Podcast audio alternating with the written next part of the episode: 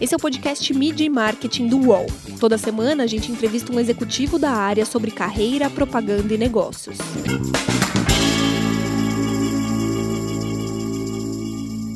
Quais foram as principais mudanças de hábito do consumidor nos últimos meses? Como foi a digitalização das consultoras da marca durante a pandemia? E como uma empresa de mais de 130 anos continua construindo sua credibilidade. Meu nome é Renato Pesotti e para falar sobre esses e outros assuntos, a gente recebe a Daniele Bibas, que é vice-presidente de marketing da Avon Brasil. Tudo bom, Vânia? Obrigada por me receber aqui. Feliz de estar aqui com vocês. A pandemia acabou causando uma queda no consumo de maquiagem e de perfumaria, né? Por outro lado, a gente viu muito conteúdo sendo criado nas redes sociais. Como que vocês trabalharam para refazer o planejamento do ano todo? Foi uma loucura, os times ficaram quase que loucos, Renato, porque realmente a categoria de maquiagem foi a mais impactada né? Você geralmente coloca maquiagem para sair de casa. Está todo mundo dentro de casa. Você pode passar um batom, uma coisa, mas assim você não vai se maquiar, né? Então a gente realmente viu uma queda de consumo de maquiagem no início da pandemia. Perfume nem tanto, porque perfume está muito ligado, tem muita gente que passa perfume como parte da rotina de banho, né? Então a nossa rotina de banho, quando você toma banho, você usa uma série de produtos e o brasileiro é um povo que, que o perfume aqui no Brasil está muito associado à higiene, à limpeza, né? Você se sentir cheiroso, fresco, faz com que você se sinta limpo também e a quantidade de banho médio aumentou durante a pandemia. Então, no início, perfumaria deu uma caída, mas depois ela voltou super bem. Maquiagem, realmente, a gente viu uma caída no início. E o que a gente teve que fazer foi rebalancear o portfólio inteiro, toda a nossa linha de produtos, né?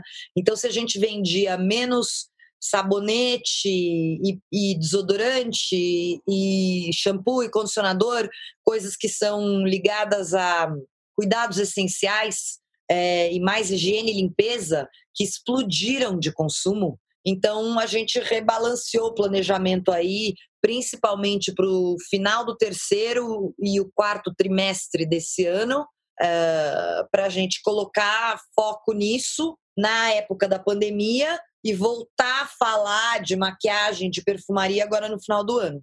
A gente não pode mais falar que vamos ter um novo normal, né?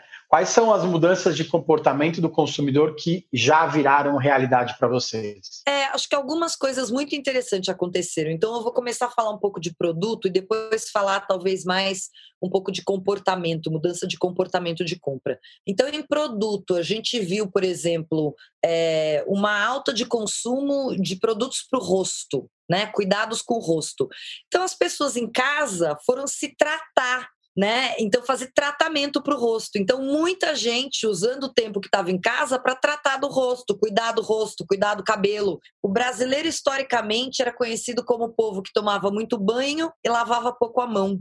E o brasileiro toma, em média, 21 banhos por semana, e isso é super puxado, três por dia, né, pelo Nordeste, porque por causa da umidade, do calor muito intenso na região Norte e Nordeste, tem gente que toma banho quatro, cinco vezes por dia lá. Então você acorda, toma uma ducha, não um banho de meia hora, uma ducha de cinco minutos para se refrescar.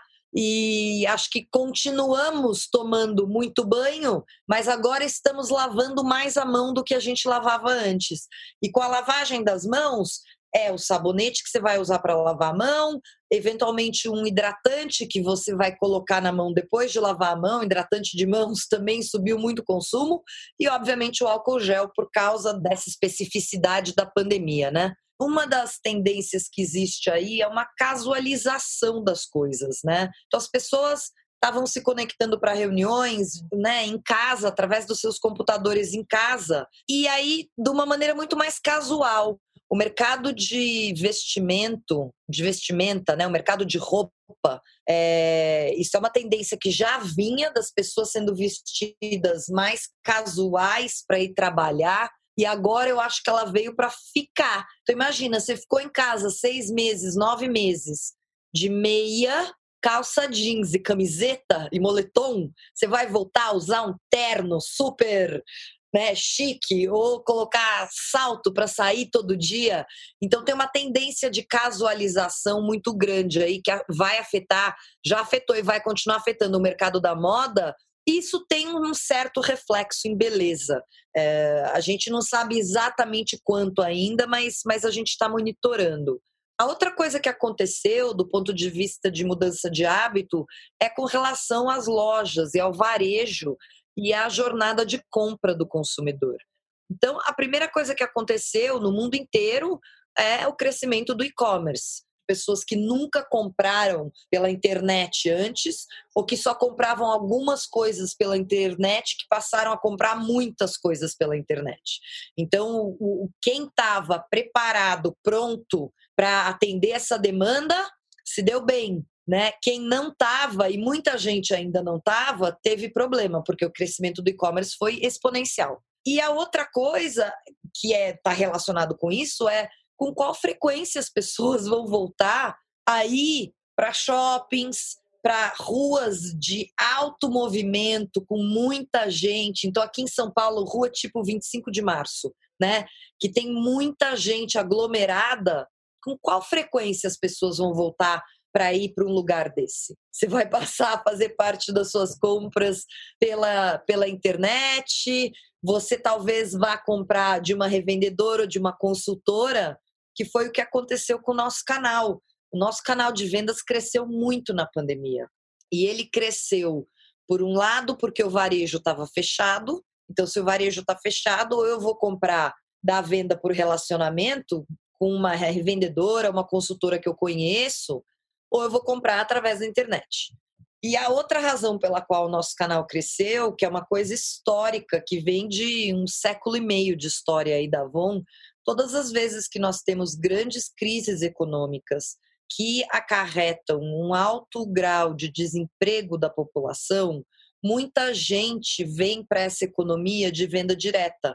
Muita gente que às vezes tinha um trabalho formal, e, e vendia produto da Avon como um extra no mês. E aí, se a pessoa perde o emprego, a, a, a atividade com a Avon, com a Natura, passa a ser a principal atividade econômica daquela pessoa. Então, se ela passava 30 minutos por dia fazendo aquilo, ela agora está passando 5 horas ou 6 horas. Então, o nível de atenção, o nível de venda, o nível de dedicação é muito maior. Então, o nosso canal cresceu bastante na pandemia, né? O nosso canal de vendas essa digitalização da, da venda direta, ela já, já tinha começado, na verdade, também, né? As consultoras já estavam mais acostumados a trabalhar pelo WhatsApp. O brasileiro também tem essa característica, né? Ele gosta de receber o conteúdo pelo WhatsApp, ele compartilha. É, os catálogos, os produtos, eles continuam sendo as peças mais importantes do, do, do, seu, do seu trabalho de marketing hoje? Sim, o, o, a revista física ainda é o principal canal de vendas, mas uh, a Natura começou isso antes da gente, mas tem um plano de digitalização muito, muito forte. Né? O WhatsApp, o Brasil é o segundo país do mundo no uso do WhatsApp, só atrás da Índia, né, que é o primeiro. Então, uh, você mandar as fotos dos produtos pelo WhatsApp para elas poderem dividir com as clientes, fazer pedido pelo WhatsApp. A gente tem um app hoje em dia que a consultora pode entrar, fazer o pedido pelo, pelo WhatsApp.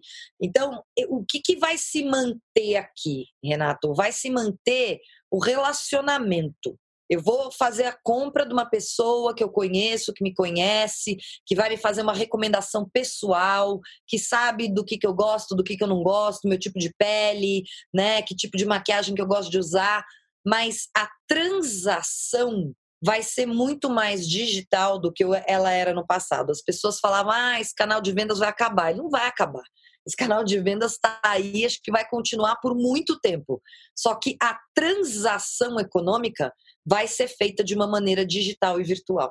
Eu acho que as, a coisa está evoluindo muito, né? Por exemplo, maquiagem esse último ano e meio lá fora, né? Os países desenvolvidos, Estados Unidos, Inglaterra, a gente viu um crescimento de e-commerce gigantesco. Então, hoje em dia, eu acho que tem muita marca, talvez com propostas com preço mais acessível, e aí a consumidora fala: ah, eu vou experimentar, porque eu vi um monte de vídeo de blogueira que usou, que fez o tutorial, que mostrou, falou esse ficou bom, esse ficou ruim. E ninguém tá pagando dinheiro para ela. Ela foi lá e usou mesmo. Então, se tem 10 blogueiras aí, influenciadoras de maquiagem que usaram produto, gostaram e estão recomendando, mesmo que eu não esteja experimentado ele fisicamente, eu vou comprar, porque eu acredito nessa recomendação. Então, essa, esse ecossistema que foi criado né, de influenciadores uh, na categoria de beleza hoje é um dos grandes impulsionadores do, do e-commerce, né? Como que foi digitalizar os encontros dos diretores e consultores nesses tempos de pandemia? Vocês tiveram que acelerar muitas, muitas tendências que já existiam, mas que não tinham como, como ser retraídas nesse momento, né? Olha, Renato, no início da pandemia, acho que foi no início de abril, primeira metade de abril, estava no início, acho que era o primeiro mês da pandemia. Eu vi uma, uma live com os três presidentes dos três grandes bancos no Brasil. Né? Então, o Bracher, o Otávio e o Real, e o Sérgio Real, né? Dos três, Santander, Itaú e, e Bradesco, né? E o Otávio lá do Bradesco estava falando assim: eu nunca fui muito fã desse negócio de trabalhar de casa, eu achava que as pessoas se dispersavam, que o pessoal ia para a praia na sexta-feira, e eu não, nunca gostei muito disso, inclusive para mim e para o meu time direto. E no final do ano passado teve um time de inovação que, que veio me pedir, me apresentar um projeto de trabalho ágil, não sei o quê, e tinha um percentual da equipe que trabalhava de casa, e eu não aprovei. E eram, acho que, 300 funcionários ou 200 funcionários.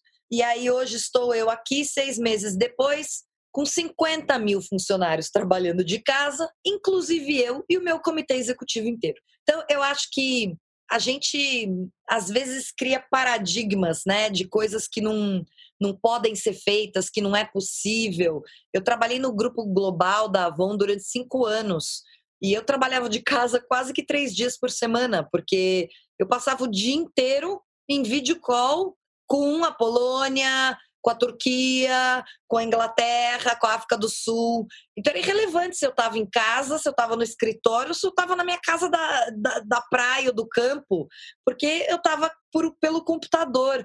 E o que a gente passou lá na Avon, acho que foi isso. Tinha muito paradigma de reuniões, principalmente com o campo, com toda a força de vendas, de que precisava ser presencial, que precisava estar tá lá, que precisava fazer daquele jeito. E, assim, elas, as gerentes de vendas, as gerentes de setor, elas se reinventaram de uma maneira.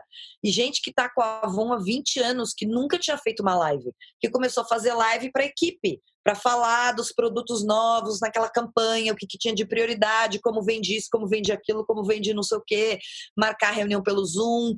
Então, eu acho que ah, não tinha jeito, era assim que se tinha que fazer, não tinha outra opção, né? Então, eu acho que muitas vacas sagradas aí se acabou com elas, né? De que trabalhar remoto ou trabalhar virtualmente não funciona. Acho que hoje a gente está até sentindo falta do escritório, porque lá no escritório a gente tinha um pouco de respiro, né? Você, você não fica 12 horas por dia na frente de uma tela, né? Você tinha uma reunião grande, aí você ia numa reunião pequena, aí você parava para almoçar, aí depois você ia tomar um café, aí você tinha um ano a ano com uma pessoa, aí você sentava na frente do teu computador meia hora, mas você não ficava na frente de uma tela por 12 horas. Essa dinâmica que a gente está hoje, de todo mundo trabalhando de casa 10, 12 horas por dia na frente do computador, é muito difícil para as pessoas. Mídia e marketing volta já. Prepare-se eu, Otaviano Costa e o UOL trouxemos um programa de tele... Não, não, peraí, melhor. Um laboratório de entretenimento. O Otalab no. Sim, um programa ao vivo com participação de famosos, anônimos, colunistas do UOL e muito conteúdo do Brasil e do mundo. Essa mistura de elementos será ao vivo, na home e em todas as redes do UOL. Anote aí para não esquecer, viu? A nossa experiência será toda quinta ao vivo. Vem comigo, Otalab no. Você falou um pouco da, da quebra de paradigma, né? A Avon, é, ela é historicamente ela quebra paradigmas, né? Como que, que vocês estão trabalhando a questão do propósito que a marca sempre teve? Qual é o propósito da Avon hoje? A Avon é uma companhia que nasceu com propósito há 133 anos atrás. Renato, uma companhia que muito antes de propósito se chamar propósito, sabe? A gente nem sabia como se chamava isso, mas era uma companhia que tinha isso no DNA. E, e a Avon sempre teve duas grandes missões. A primeira missão delas era o empoderamento das mulheres através de independência financeira. Né? Então, é uma mulher que vai vir vender, principalmente uma mulher, né? Nós temos homens na força de vendas, mas a grande maioria, a, a, avassaladora, são mulheres e que vão vir vender Avon e que através disso vão ter uma renda própria, né? E, e isso proporciona independência para essas mulheres, né? Algum grau de independência, né? A gente tem muitos relatos de mulheres que falam: "Ah, o meu salário do meu trabalho, ele vai para compor o, o, o salário do domicílio com meu marido, a gente divide todas as contas, mas geralmente o que eu vendo com a Avon é para mim, é para meus filhos, né? É um dinheiro que eu controlo, né? Então, eu acho que a primeiro de tudo é isso, é, é que está no nosso DNA, é, é a independência financeira das mulheres. E a segunda grande coisa que a Avon faz e sempre fez é a democratização da beleza. Então, a Avon, historicamente, é uma empresa que, que trabalha muito com tecnologia é, e que quer oferecer produtos de excelente qualidade a um preço que cabe no bolso de todo mundo, que é acessível. Então, acho que esses são os dois grandes propósitos aí, ou um grande propósito da companhia que está aí há muitos anos e que não mudou. Né? Você falou da marca que tem mais de 130 anos, né? Como que ela continua construindo a credibilidade nesse mundo de desconfiança, de fake news, principalmente com essa loucura de redes sociais que a gente está vivendo ultimamente? Então, eu acho que tem algumas, algumas coisas que gostaria de falar aqui sobre esse tópico. Primeiro, que marcas centenárias têm o desafio que são marcas transgeracionais. Então, como é que essas marcas se reinventam de tantos em tantos tempos para elas continuarem relevantes. Porque se eu estou aqui, eu tô, a gente está no Brasil há mais de 60 anos, né? A gente está no Brasil há 62 anos. Uh, então, assim, a minha avó já usava Avon. Né? E como é que eu sou relevante para minha avó, para minha mãe, para mim, para minha filha, né? para três, quatro gerações de pessoas? São marcas que constantemente, ou de tempos em tempos, tem que, tem que fazer uma análise, olhar para dentro e falar como é que eu vou me reinventar para eu continuar relevante para a próxima geração que vem aí. Então, eu acho que isso é uma das coisas que a Avon fez de tempos em tempos, tem um grande movimento vindo aí nesse próximo ano de novo e que é absolutamente necessário. A segunda, a segunda coisa relacionada a isso e a, e a credibilidade da marca hoje em dia, nesse mundo maluco que a gente vive de fake news e rede social, primeiro eu acho que é transparência. A marca precisa ser absolutamente transparente e consistente. A gente tem um dito lá dentro da Avon que a gente fala: ó, primeiro a gente precisa ser, depois a gente precisa fazer, para depois você poder falar do assunto. Então, se você vai só fazer uma campanha de marketing para inglês ver, mas você realmente não, não, as suas ações não estão consistentes com, com aquilo que você está falando, no mundo de hoje, isso cai muito rápido, né? Então, eu acho que tem uma questão aqui de consistência e de transparência do que, que a gente faz versus o que a gente fala, e, e, gerenciamento de redes sociais e de mídia, acho que você precisa ter times super ágeis, trabalhar com parceiros né, super confiáveis, a, a, problemática da comunicação programática aí, que de vez em quando cai num sites que não deveria, e você tem que estar tá sempre olhando, né? Quem que você negativou, aqueles sites que são super fidedignos e que não tem fake news versus os que têm. Então, o trabalho que o Sleeping Giants está fazendo no Brasil, acho um trabalho muito bom, muito bacana, muito legal. Né? De às vezes avisar as marcas, ó, oh, caiu uma propaganda tua num site lá que não é muito bacana, dá uma olhada o ato de compra também se tornou um ato político, né? Não tem como desvencilhar uma coisa da outra hoje, né? Principalmente de uma, uma empresa que faz essa venda direta para o consumidor, né? Não tem como escapar. Sim, eu acho que hoje, principalmente essa geração mais jovem aí, geração Y, geração Z que vem aí pela frente, né? É, esses jovens eles eles não toleram essa consistência da, das marcas e das companhias e acho que tem uma, uma demanda muito alta, muito grande sobre é, responsabilidade corporativa.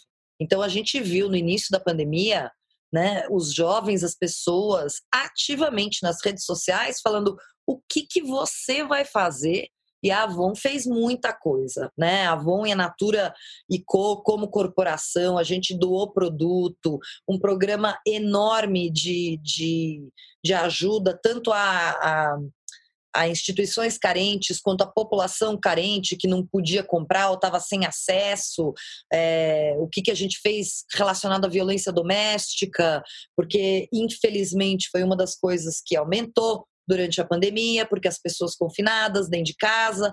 Então, a cobrança dos jovens hoje, né, da responsabilidade que as empresas têm perante o mundo, perante a sociedade como um todo, não só naquele mercado que você atua.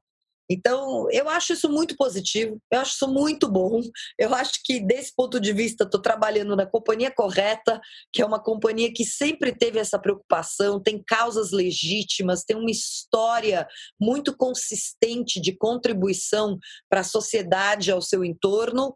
É, e eu acho que é isso que vem por aí, são gerações extremamente ativistas. A Natura finalizou a compra da Avon no começo do ano, né? Como que vocês estão fazendo essa integração? Como está tá rolando essa integração entre as empresas? A mil por hora. então, as marcas vão continuar operando separadamente, são marcas diferentes, com posicionamentos diferentes, com públicos diferentes, é, mas, mas é obviamente que a integração da empresa, principalmente o que a gente chama as, as, os departamentos que dão suporte na empresa. Então, o departamento jurídico, o departamento de RH, até o departamento financeiro, as operações, isso tem muita coisa sendo sendo juntada, né? E vai ser um departamento que vai atender todas as marcas do grupo, aqui no Brasil ou na América Latina, né? Então, a frente a, a frente da casa vai continuar separada, né? o pedaço de trás lá da casa vai ter realmente muita junção, porque tem sinergia e não faz sentido eu ter dois departamentos jurídicos separados no Brasil para as duas empresas. É a mesma lei. Então, é assim que está acontecendo. E a cozinha do marketing continua separada, né? Cada um fazendo suas coisinhas. Sim, sim, porque as marcas são distintas e, e vamos operar. A Natura hoje é um grupo multimarca, né? Então temos a Natura, o Body Shop, a Isop e a Avon e as marcas, cada uma com sua gama de produtos, seu plano de inovação, seu posicionamento perante consumidores, uma agência diferente, isso continua. Vamos falar um pouco de você também. Você morou um tempão fora do Brasil, né? Uma parte da sua carreira foi longe. Do que mais você tinha saudade? Como foi morar esse tempo longe? E o que que esse tempo morando fora do Brasil te ensina, te, te, te te traz de bom para trabalhar hoje aqui? Eu morei 12 anos fora, Renato, fiquei nove anos na Europa, depois três no Canadá, e eu acho que eu voltei para o Brasil na hora que eu queria voltar, sabe? Eu acho que eu estava pronta para voltar para cá, eu estava com saudade, saudade de calor, saudade do calor humano do brasileiro, né? Porque eu só morei em lugar frio, populações anglo-saxões que são muito mais distantes no relacionamento. É, e, e, tava com saudade da minha família e, e tava na hora de acho que fincar raiz mesmo essa, essa história de multinacional né as pessoas acho que romantizam muito isso né de você sair pelo mundo e tem um lado muito positivo. Eu aprendi muita coisa. Eu trabalhei com gente do mundo inteiro, eu viajei o mundo inteiro. E você aprender a trabalhar com italiano, com alemão, com inglês, com francês, com japonês, com chinês, com turco, é muito bacana. Te dá uma versatilidade como profissional, como pessoa de marketing, de você conseguir olhar para o que, que tem lá fora que ainda não tem aqui no mercado do Brasil, então para onde que o mercado do Brasil pode se desenvolver porque em algumas categorias nós somos super desenvolvidos, por exemplo, fragrâncias, que é um dos maiores mercados do mundo, é o Brasil, mas tem outras categorias que a gente está muito atrás. Então, por exemplo, cuidados com o rosto, que é uma categoria muito mais desenvolvida na Europa, nos Estados Unidos. Então, eu acho que te dá perspectiva, né, sobre o mundo, sobre oportunidades. E, e eu acho que me fez me fez dar mais valor aquelas coisas que o brasileiro tem que às vezes a gente não dá valor e que eu senti saudade lá fora enquanto eu estava lá fora. Então isso do calor humano, dos amigos, do calor físico mesmo, do verão brasileiro, das praias, né? É, é muito diferente. Você está perto da tua família, sem morar longe da família é super difícil, super complicado. No mês passado, um dos nossos entrevistados foi o Marcel Marcondes, né, da Bembev, que agora toma conta do mercado norte-americano. Ele fez uma comparação muito grande entre a publicidade norte-americana e a publicidade brasileira. Ele falou que lá as coisas são muito competitivas e aqui as coisas são mais humanas. Você pode acrescentar nessa questão da diferença da publicidade do resto do mundo e da publicidade brasileira, mesmo que hoje esteja tudo meio que integrado, né? O que a gente tem para ensinar para o resto do mundo? Eu, na verdade, acho que a publicidade brasileira tem um balanço excelente entre o lado esquerdo e o lado direito do cérebro. Né? Quando a gente está fazendo um filme e a gente faz muito pré-teste, você precisa, do mesmo jeito que você precisa engajar as pessoas do ponto de vista emocional e atitudinal, você precisa falar o que o seu produto entrega. Né?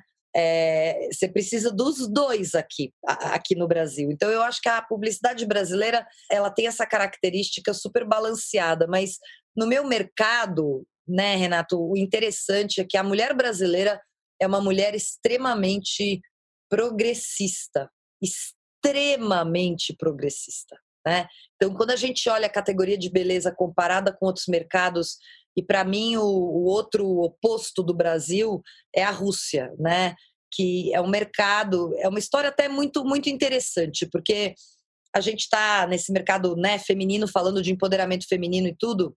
É, as russas foram completamente empoderadas depois da guerra, quando começou o comunismo lá no final da década de 40 e na década de 50, porque elas tinham os mesmos trabalhos que os homens, elas ganhavam os mesmos salários, elas usavam as mesmas roupas, é, era, era absolutamente tudo igual.